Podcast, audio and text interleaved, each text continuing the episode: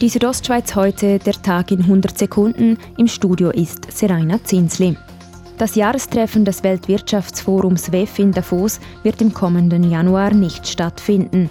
Das bestätigt der geschäftsführende Direktor des WEF, Alois Zwinki, gegenüber Radio Südostschweiz. Die Situation äh, sowohl vor Ort wie auch international hat uns klar aufgezeigt, dass das äh, nicht der richtige Moment wäre.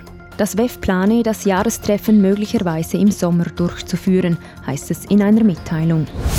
Ob das WEF-Jahrestreffen im Sommer in Davos stattfinden könnte, das ist noch offen. In einer Medienmitteilung hält die Bündner Regierung fest, dass eine Verschiebung mit den Beteiligten zu diskutieren sei.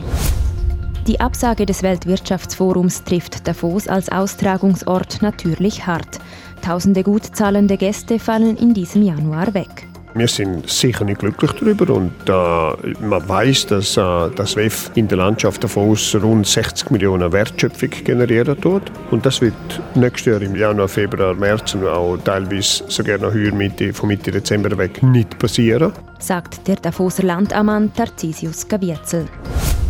Für die Tourismusverantwortlichen ist die Absage eine Hiobsbotschaft. Der Davoser Kurdirektor Reto Branci sagt deshalb, Entsprechend müssen wir schauen, äh, dass wir vielleicht äh, Gäste auf Davos kriegen, die sonst nicht in Davos sind, weil ja jetzt eigentlich die Zimmer vorhanden wären, zum äh, Skiferien machen. Die Südostschweiz heute, der Tag in 100 Sekunden, auch als Podcast erhältlich.